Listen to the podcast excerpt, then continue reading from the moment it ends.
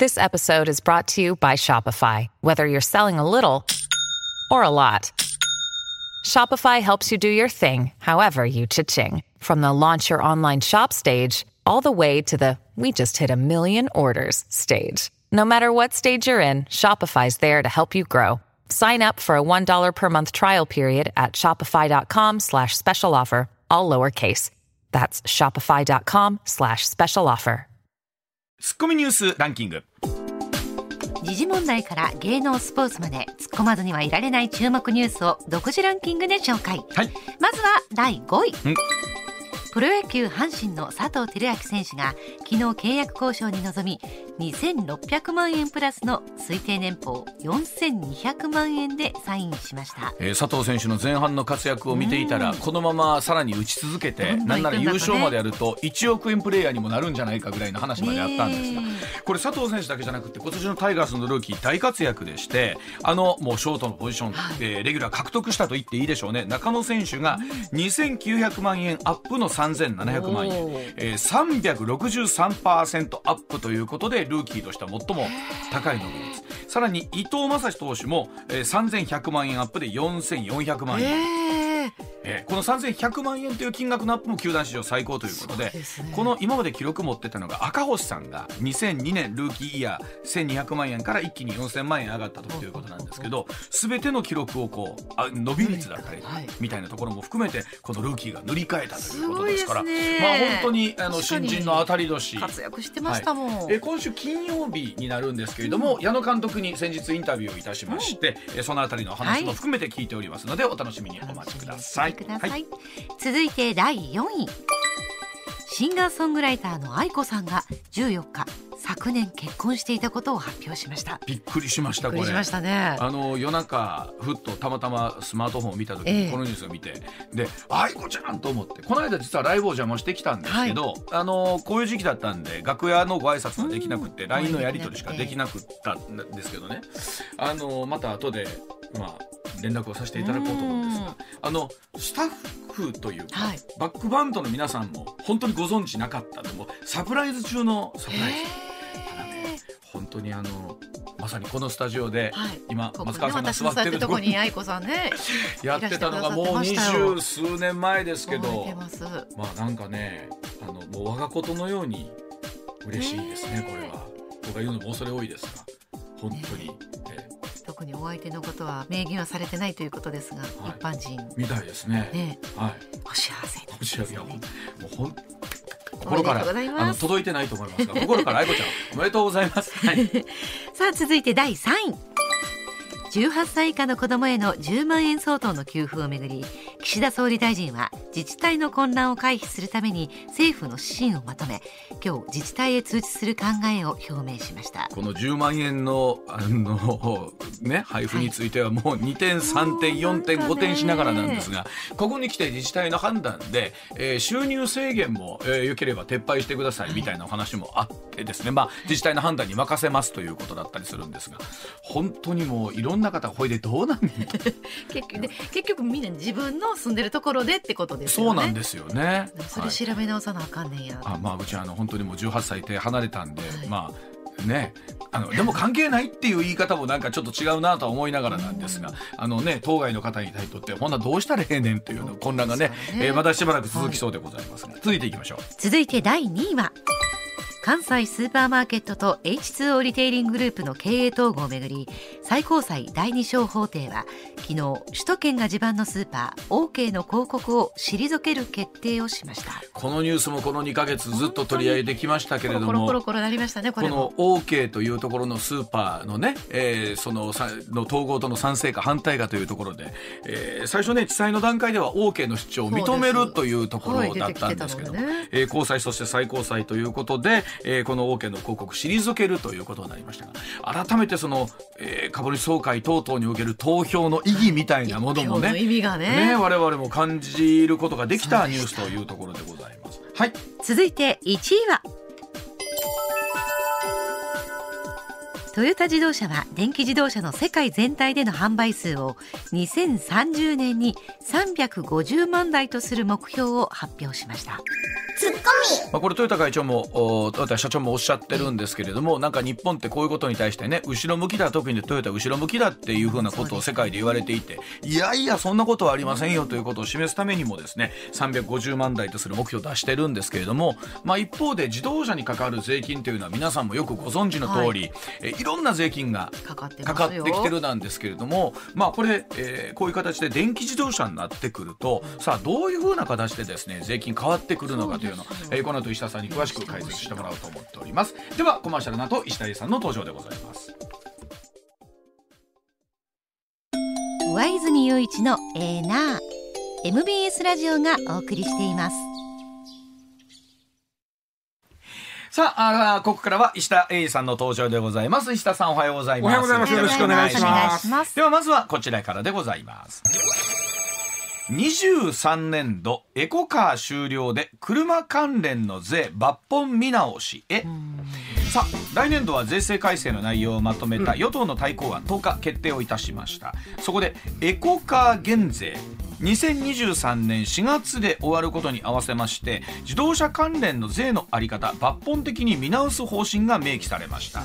ここで浮上してきたのが走行税、え車の走った距離で課税をしようというものなんですがえ今後ガソリン車から電気自動車に変わる中で避けては通れない議論になってくるのかなというところなんですけれども、そうです。一方で課題も多いというあたり石田さんに解説してもらいましょう、あのまああ今朝の長官さっきのニュースにもありましたけどね、あのトヨタが、ん。大きくなってまああの EV, EV 自動車。えーとか、うんまあ、燃料電池車に、はい。えーこれからずいぶん力入れてきますよという話があって、まあこれはもう世界的に避けられへんというか日本の自動車業界にとっては痛いんですけどね。いいでしょうね。エンジンというものはやっぱ日本の車業界の得意技で。そうですよね。でまあそこはその中国なんかもそう簡単に真似できへんというかね、えーそこはだからなかなか日本の自動車業界を追い越せなかったんですけど、これがモーターとなるとですね、途端に追い越せちゃうんですよね。だってやっぱりね数少ない資源であるガソリンをいかに燃費よく回していくかっていうのが各社がしのぎを削ってねてたのに。開発してきたわけですから。で。そのエンジンとなるとそのそれに関連する企業、まあ、いわゆる下請け、はい。裾野が広いんですけどモーターとなるとこれまた非常にち小さくなるんですね。なるほどはい。ね。だから関連してくる会社の人は多いということ多いですね、うん。でそんな中でこれ税金があーどうするか例えばもう極端な話全部電気自動車に置き換わったと、はい。まあ、もしくはええ。燃料電池えー車に置き換わった、もしというのはガソリン車もお軽油もお全部なくなったと、だって今世の中の動きはそうしようということでしょ、はい。世界の動きは。そうですね。そしたらガソリン税とか軽油引き取り税というですね、これ大きな大きな税収なんですよ国にとって。国が、まあ、地方自ここが入らなくなるかもっていう。そうなんです。軽油は地方自治体ですけどね大きな税収で。ちなみにガソリンよく言われるガソリン税はいというのは、えー、1リッターにつき53.8円。でそれにとプラス石油税というのがあるんでこれは2.8円、うん。えーそれにですねこれタックスオンタックス言いまして税金に消費税がかかってるんで。はあタそックスオンうですよね。タックスタックスオンタックスっていうんですこれ全部合わせると62.3円あるんです。1リッターにつき。ね。え。これたとえガソ結構払リンがってますね、うん。そうなんです。100円になっても62.3円なんです。はい。今そうです160円切ってんのかなまあやっと。デコボコはデコボコですよそうですね。ね。100うんそれでも100円台ですね62.3円ですけど、はい。100円のうち62.3円とするとごっついね、はい。そう。本当ですね。一時100円ちょっとの時もあったじゃないですか。そうそうそうそう。その時なんかほぼほぼ税金入れてるみたいな感じですよね。ちなみにまあ軽油引き取り税これはまあ地方税ですけど、まあ同じような仕組みで、えー、まあざっくり、えーっと35円と消費税やから38円ちょいぐらいかな、うん。はい。あるんですよ、1リッターにつきね。でこれガソリン税の税収があくり3兆円年間、お三兆円？うん。結構でかいでしょ、はい大きいですね。昔はこれあの道路特定財源の中に使ってたんですけど怒られてで道路特定財源なくします言うからなくすんかな思ったら何でも使えるようにしますって終わったんですけどうんね、うんうん。結局一緒。結局結結局一緒や。税金は変わってへんですけど、うん使い道を変えただけで、うん。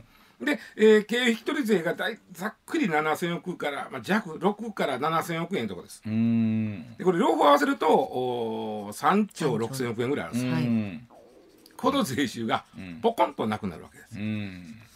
あの消費税を1%上げたらね、昔の概算で1%で2兆円ぐらいとかっていうの。あのしそうですね。消費税あの地方税回せると2兆2兆ぐらいっていうのが一つの基準だったじゃないですか、だから消費税1%分プラスアルファぐらいのイメージですよね。イメージがある、でこれでかいで。でかいですね。でそもそもあのー、さっきほらシェアリングでカーシェアリングね。カーシェア、やってますよ私も。ね、ね。でこれはガソリン税とかに関しては一緒なんですけど、はい。あの自動車を持ってると入ってくる自動車税、はい。これ地方税。ありますよね。あと重量税という国税が。ある、これに関してはシェアリングとなるとみんなで割るわけちゃうか。ら、うんうん。ぐっと減るわけですよね。はい。でこういう自動車を持てへんなったことに対するう税収減、でとこうやってその EV になることによって電気自動車になることによっての税収減、うん。これを特にそのガソリンに変わる、えー税収をどうするかっていうのはずーっと前から言われてるんですよ。これはそうですよね議論になりますよね。ね、であのー石油連盟、まあ、これというかガソリンのお売ってはるところのお元締めというか、まあだ石油連盟というかはいうんね団体グループそこが、ねあのーいや電気自動車もガソリン車と同じ道走ってるやないかと。はい。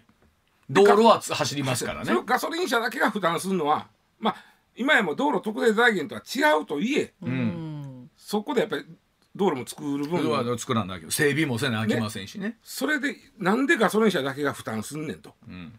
E- EV も電気自動車も負担しなあかんのちゃうかというのをずっと言うてたんですよね。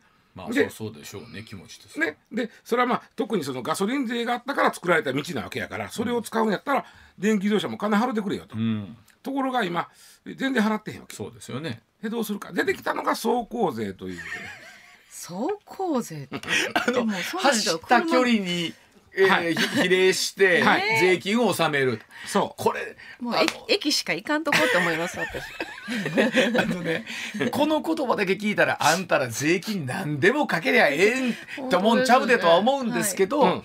道路もそら整備もせなあきませんわね。そうそうそうそうあの穴開いたまま走ってたら危ないわけですから。そうそうそう。整備ねって考えたら分かってるんですけど。まあ他の言い方ないですよね。まあでも走行税が一番わかりやすいよね。ほんでねまああの松川もおそうやってその、はい。まあよく車でその人を送り迎えしたり。まあお子ちゃんちっちゃいとありますよね。それこそあの夫の実家に行く京都結構車で行くので距離にしたら結構そうでしょ？なってくると思う。で一体いくら払わなあかんねんって話なんですよ。でこれは決まってないんでね。うん。これガソリン税に置き換わったらというふうにちょっとこう考えてみましょうか。はい。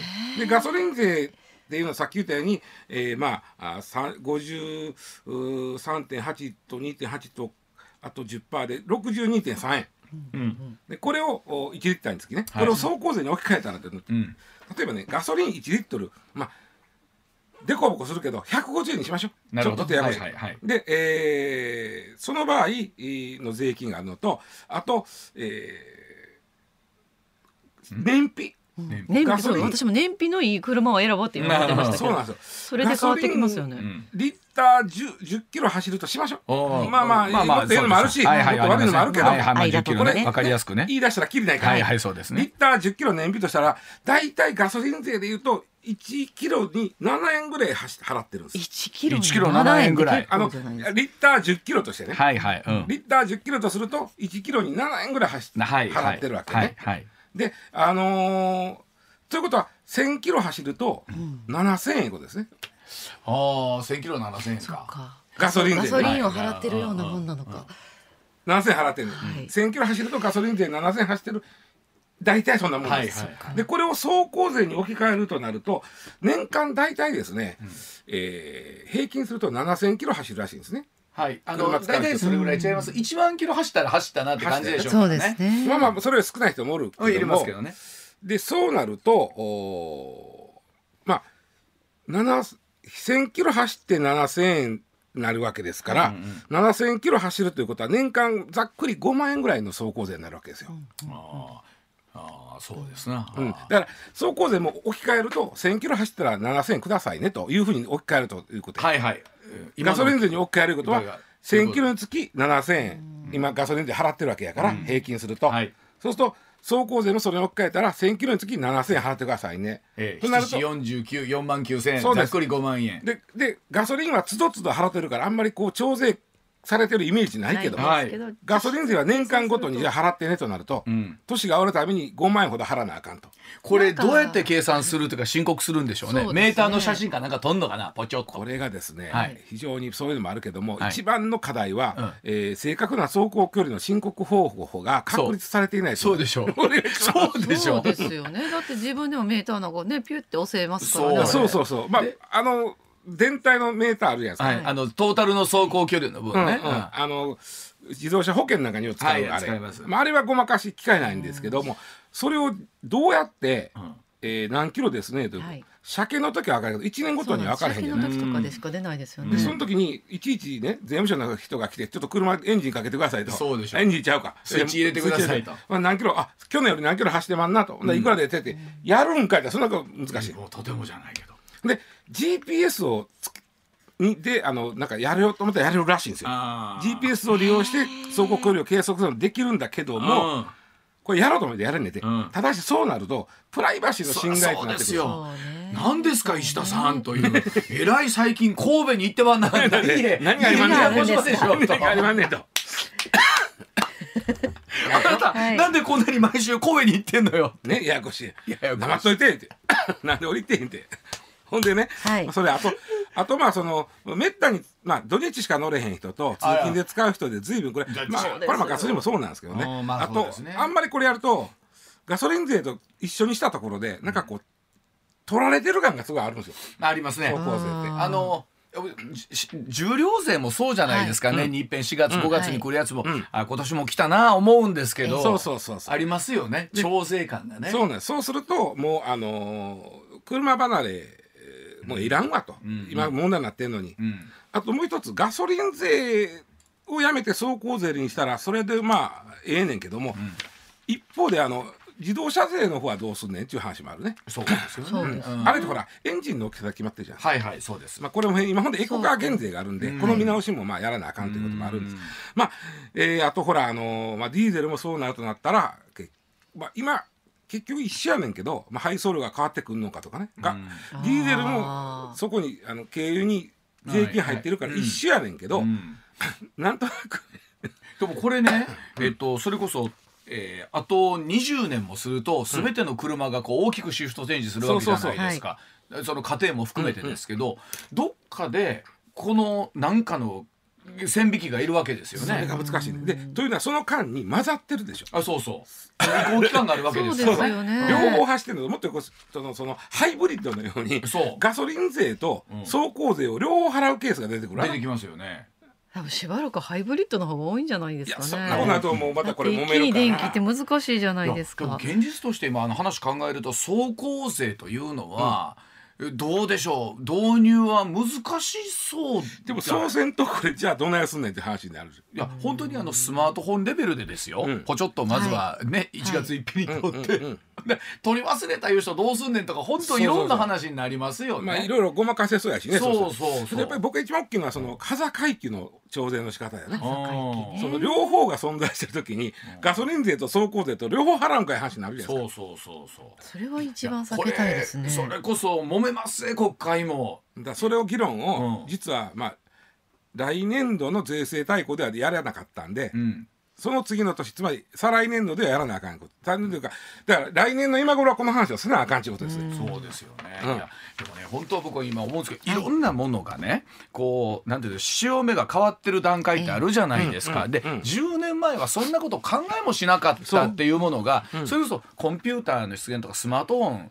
ねいろんなものが含めて全部そうで日本はエンジンがとってもいいんであの、エンジン車で行きますよと、うんもう言えなくなったでしょ？そう世界の潮流として。そうでそういうことが世の中にこれ今いろんなところで石田さん法律面もそうじゃないですか。そうそう。いろんなもののね、うん。あのでそのところでこうどういうふうに柔軟に対応するのかみたいなものって、うん。今後のなんていうんですか国会含めての運営っていろんなもんで試されます、考えていかそうなの問われますよね。一番難しいのはさっき言ったように端境期をどうするか。そうそうそうこれやばいことやれへんな揉めるで。ね、うん。はい。まあ実際でもこれって我々車多くの人利用されてますので、現実生活にものすごい直面したところでもありますからね。そうです。大事なお話だと思います。じゃあ続いていきましょう。こちらです。はい、時刻6時36分回っています。続きましてはこちら、2021年。公務員の冬のボーナス支給、その分陰にあの問題。さあ国家公務員の皆さんのボーナスが10日支給をされました、えー平均支給額は人事院の勧告よりも引き下げ率が低かったことで小さかったことで話題となりましたが、えーこの問題に隠れてあまり議論されていなかった問題があるそうでございます。それが去年の6月に成立した国家公務員の定年延長法でございます、民間に比べてかなり優遇された内容でしたが与野党ともに知らんぷりを決め込みました。ボーナスより大きな問題の定年延長について石田さんから解説でございます。はい、まああのボーナスう国家公務員の場合はあー決まりがございましてね、6月30日とはい12月10日です、支給日が、はいそれ知らんくて12月10日におあのお金下ろしに行ったら「ようさん並んでは何があるのかな?」と思ったら、それかなとか思ったりね。でも多くの結構民間の会社でも12月10日前後は多いですからね多いもんね。うんまあまあ、こうそれはまあよろしい、決まってること。ほんで、えっ、と、国家公務員のお給料っていうのは、あ人事院がですね、民間との差をなくしましょはいうということで、えー今年はこれぐらいにしてください。っていうのを言うんですよね、ん。韓国で。それに大体従うんですが、えー民間がねコロナでなかなかそのお給料が上がらないとか、うん。苦しい中で、えー国家公務員もそれにまあ言うと合わすんなら、0.15か月分冬のボーナスを減らしてくださいと。うん。ね、はい。なったんですが、まあえーまあ、国の言い方としては今のコロナで景気悪い時に減らしたら、えー余計景気悪くなるから、かといって減らさんわけにいかんので、ん。このタイミングはやめて、来年の夏のボーナスから引かしてもらいますと。ちょっと先延ばしして、なったんや。はい。ね。うんまあ今年度定年する人はラッキーやな。まあそうですね。まああのこれまだ公務員の皆さんも頑張っておられるし、あのなんていうか公務員になるなら安定というものがね、ん。あのやっぱりこう望んでなられる方もいらっしゃるわけですから。まあまあでもまあこれはそんなに問題でもないかなと思ってんの。そうそうどうせ夏に取られんねやで、はいはい。気の毒やなとこもあるけどね、うん。もし景気が回復してても夏は減らされるわけやから。気の毒やわそれはそまあ、れは。ちょっと気の毒なんですけどね、まあ、ほんであの全体としては去年に比べて2000円少なかったんです。うん。で減らしてへんのになんで減ったか言うたら、統計取る時の国家公務員の平均年齢が若なったからです。おおほうほうほうほう。うん。あの平均した国家公務員のこれ管理職を除くボーナスの金額が、えー、65万ん。1600円、はい。これが去年に比べて2000円少ないんですが、うん。これこの平均年齢が若なってるから減っただけで、うん。えー同じ年齢の人は、去年よりはだからちょっと増えてる、うんほん。まは減るはずがちょっと増えてる。増えてる。うんうん。まあまあそんなでそこは僕そんなに別にまあその目目くじら立てるもんでもないと思ってるんですから、うん。ずっと僕はこれ問題を思ってたのがさっきちょっと言ってくれた、うん。国家公務員の定年延長なんですね。これね今年の6月に、うん。僕ずっとね実はあのいろんなラジオで、うん。これおかしいおかしいって言ってたんですけど、うん。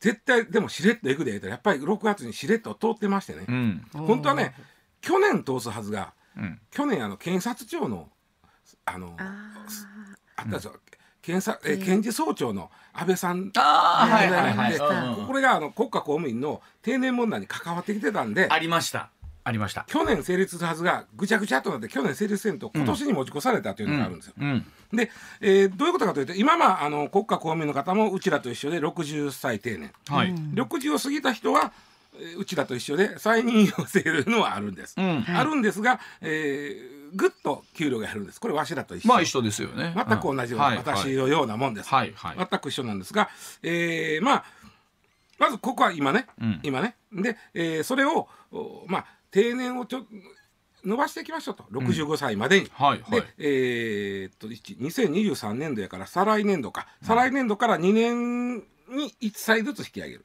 2023年度は61歳にします、ほう。2025年度から62歳にしますというふうに上げていくわけね。ほう。上げていって、えー最終的には65歳にするっていう法律なんです。うんこれも別にまあ言うとはただね民間そこまでやりとってもできへんわけね。そうですよね。まあ60過ぎてもちろんいろんな形で雇用はしてますけどますけど給料の面で言うと大きく下がりますからねどこの会社もね。問題は給料でしてね。そうそこ。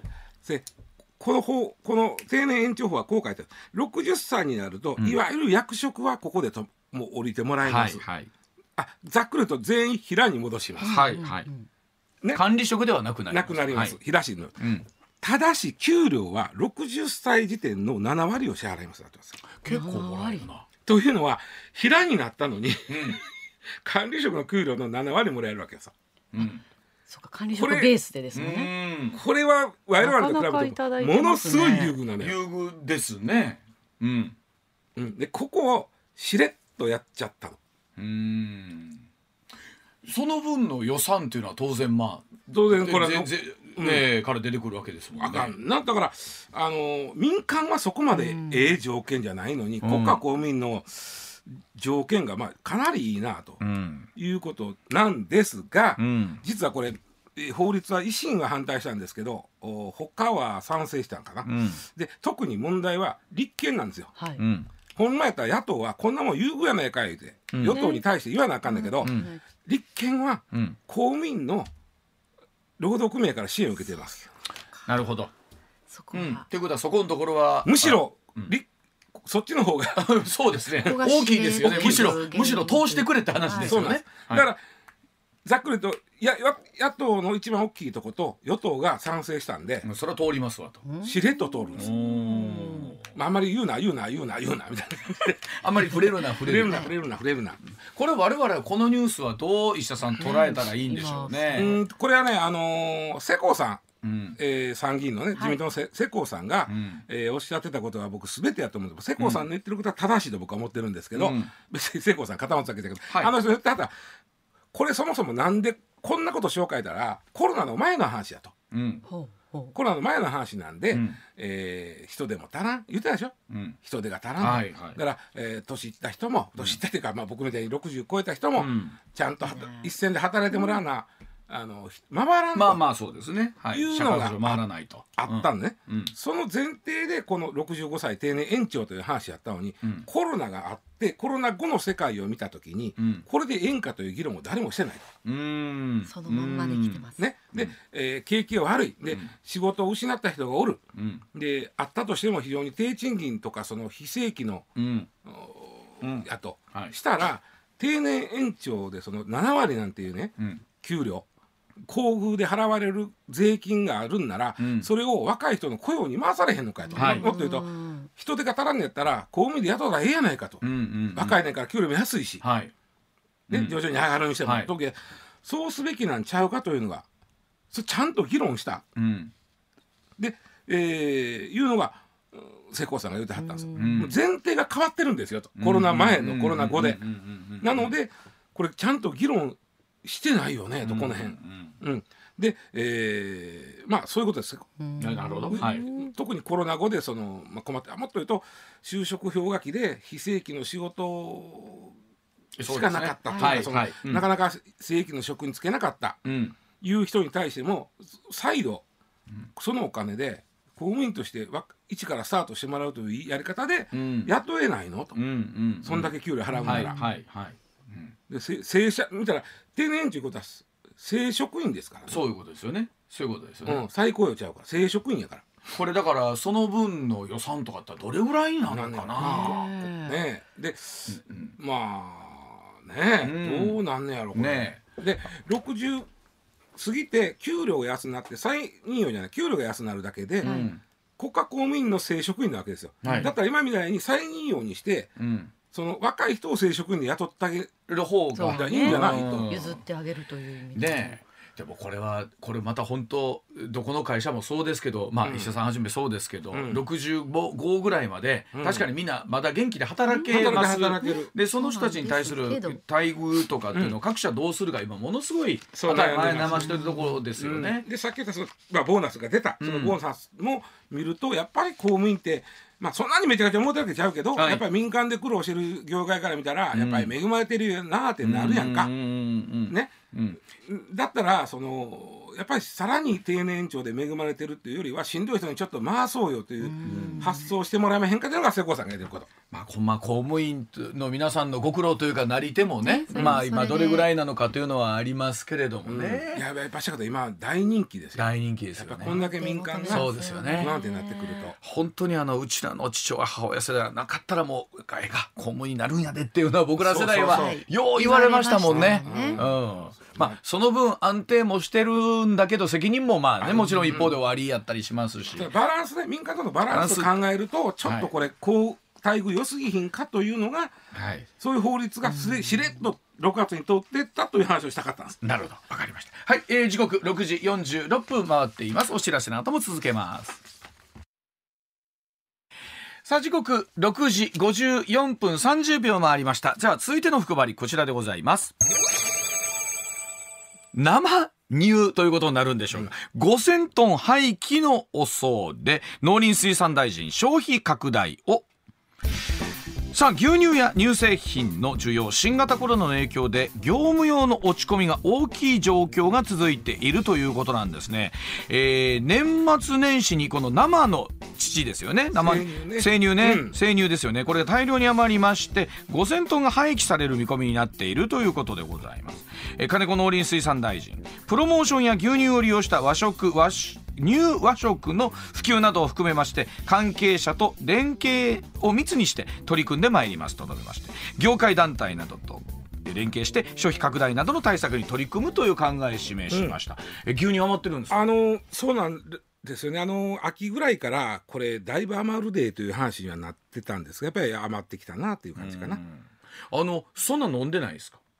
えっとねいくつか理由があるんですけどまずその、えー生乳まあまあ絞りたての牛乳ですね。が、えー毎年あのちょっとずつその生産量がうん。過去最高を少しずつこう伸ばしていってた。これはまあええことです。でそこにコロナが来てしもて、うん。コロナでその例えば生乳ってやっぱ北海道多いじゃないですか。うん。で北海道って、えー観光客の方が来てせっかくここ来たら、北海道来たら乳製品やでーって、うん。飲んだり食べたり買うたりするじゃないですか。これがぐっと減った。うん。観光客が減った。で、うん。えーお店があーもうちょっと営業しませんとなったらお店ので使う例えば生クリームとかバターとかももちろんその乳製品の使用がガクンと減った。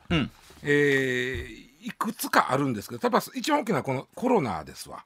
あのいつやったかな？あ去年もこのニュース結構ありましたよね。余ったってあったでしょ？余った。余った。で、えーコロナやから余ったんですけど今年は余り方が余り方っておかしいですけど大量でね5,000トンっていうのは今までない、えー多さなんです。い今まで2006年に一番余った時で900トンなんですね、捨てたのが。うん。それに比べて5,000トンってでかいでしょ、うん。5倍以上でしょ？そんな振り上がってるんですか？あまあ溢れかってるんですよ。でここからあ学校がもう休みになりますね。24で終業式かな、うん。えー北海道なんかもうちょっと早いかもしれないけどね。そしたら学校休みになって給食で牛乳出せへんなるからこれまた減るわけだ。うん。増えへん、うん、去年やったかな？同じようなタイミングでニュース見た時に、なんとか飲んでほしいみたいなんで随分安く出してたりとか。それをするんですがうん。追いつかないぐらいちょっと余ってるぞというのが今回なんですよ。うん。で、えーよく言うのがねじゃああの脱脂粉乳、はい。脱脂粉乳っていうのは、まあ、うんざっくりと乾燥牛乳ですね。はいはいはい。乾燥牛乳ですね。牛乳から水分飛ばしたら脱脂粉乳になりますやんか。うんうん。であとはそのバターうん。これ両方とも保存が効くわけ。特に乾乾燥したら相当、おそうですね、えー1年ぐらい1年半ぐらいか。脱脂粉乳で保存効くし、ん。バターやとそのまま冷凍したら23年持つわけ、うんうん。で余ってんねやったら脱脂粉乳とかバターにしたらでやと。はい。言うでしょ、うん。でこれも実はもういっぱいいっぱいなんですよ。もうこれ以上作ったかてみたいな。でも牛乳はで出ますよね。あのね牛ってあのお乳乳房炎っていうのがあってね、絞らないと病気になるよるんですよ。言いますよね。うん。それから絞らんわけにいかんわけ。どどどうします？そこでだから今言うてるのはその捨てるのはあ簡単でおかしいけど捨てるという行為は自体はそんなに難しくはないでしょ。はいはい。でも5,000トンやから仮に1リッターにつき牛乳1リッ生乳1リッターにつき、国が100円出してあげますと、うん。捨てたら。はいはいね。はい。そしたらまあ5億なんですよ。それでも広告か。うんでもただとね。まあまあ、その例えばその今回、まあ、結局現金払いになったけどえー10万円支払いますって言った時の5万円をクーポンにってした時の、その手数料が900億円ぐらいかかったよ。ほんまやうん。ねそのこと思ったら5億っていうお金はきうん、政府の財布からするとそうでもない。でもこれ多分農家の方からするとそれをなんですよ。捨てるといそううことなんですよ。自体がねやる気なくなるわけですよ。なくなりますよね。わかるでしょ、うん。そんなもんせっかくせっかく作ったのにでまあ出してもうたのに絞ったんですよね生乳。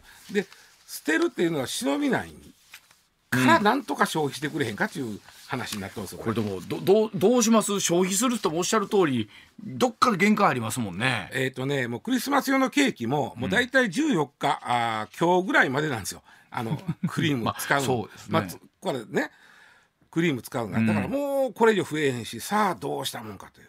これじゃああ一旦7時の時報の後もう少しお話ししてまいりたいと思います。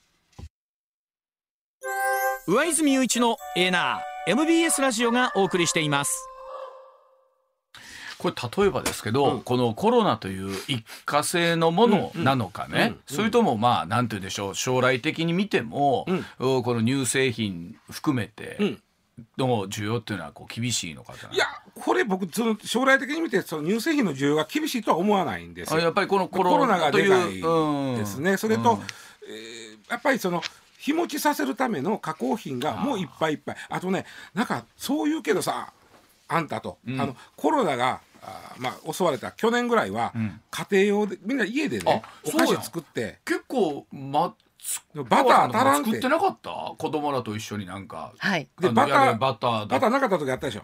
バターなかった時ありました。去年の春、はい。うん。それはどういうことやねんって言うけど、うん。実はこれも不思議な話で、あの時点でもう業務用のバターはたんまりあったんですよ。家庭用のバターがなかって一緒なんですよものは。ほものは一緒だけど家庭用のバターってほらちょっとアルミ箔にこう、はい。はいアルミテープでこう巻いて箱に入れて小さくしてっていうその工場のラインがね、ん。業務用と家庭用では違うわけ。うそうかじゅ業家庭用の方はもうちょっと細かな作業がいりますいりますもんね。箱もなんか綺麗にちょっと綺麗にさはいはい。でそれは一緒やねんけどじゃあ足らんくなったから業務用を家庭用に回せ言われても、ん。ラインそのものが違うんやね違うからそうはいかんと。いうことで起こってあの時もだから業務用は余っとったんですよ。それを切って渡すわけにもいけないですもんね。これであれもねじゃあ家庭用のライン増やして業務用分をね、うん。へつりましょうか言ったらコロナ終わったらどうなるか分からへんじゃないですか。もうだから工場のなんて仕組み自体を変えなあかんわけそうですよね。そうそうそうそうそうあの右から左に転用できるもんじゃないから。そうなんですよ。それでまあうまいこといけ中でこうおまああとね今年は特にね夏がね暑なかったんやって。あのさ確かに。産地の方は。あの雨多かった雨よかった。ねでしょうん。で牛も生き物やから、暑いとやっぱり出が悪いんやって、あそうですか、うん。あそう。で特に夏場は減るねんって暑いから。でも今年涼しかったからようさん出たんやって。変わらず 安定で。そうかお父は考えたら毎日出るもんですもんね。そうそうそう。牛のしてもその母乳もそうでしたもんそうやもんなはい。そうやな。なんか捨ててるのももったいないなと思ってましたもん。やっぱ思うやろね、はい搾乳して捨てるのもったいないそうかまあなと5,000トンやからああのそんなにすいやそらお前そんな飲まれへんやったら飲まれへんねんけど あの、えーみんながちょっとずつ飲んだらなんとかなる部分もちょっとあったりまあまあでもちょっとずつ飲むよともね そんなに一人1リットルも1日飲みますあと難しいのがねその僕らが飲んでる牛乳って、北海道の牛乳はそんなにないあのあ。やっぱり産地に近いところ。がああそうか。ほら確かに。日持ちを考えると。そうですよね、そうか。これえこの生乳は北海道のいやいや北海道が半分以上生乳あるから飲む飲んでみんな飲もうぜとなったら大阪の人が飲んだらまあ近所の人の生乳は この辺りの蒜山あたりの生乳は減るけどそうか。そうか。そうか。あなるほど。でバターと生クリームが北海道なんでこれはだケーキも食べなあかんあのクリスマスケーキにちょうどいいじゃないそうやですかね。あの、いやさっき言ったようにクリスマスも、だけどもおせちと一緒にケーキやね。おせちもいいけどケーキも。ね。ね。だみんなほんまにあの家庭で使う分はこれからまだ使うんでまあそうですね。あのまあえーバター生クリーム牛乳はできるだけみんなでわかり使ってましたやった方がいいってことほらんでええようにしましょうと。ねまあでも5,000トンもね廃棄しなきゃいけないというのは本当農家の方にとってみればもうねもうねもうね自分の命削られるようおなもんだと思う。金の問題ちゃうのよねこれ。はい。うん。わかりました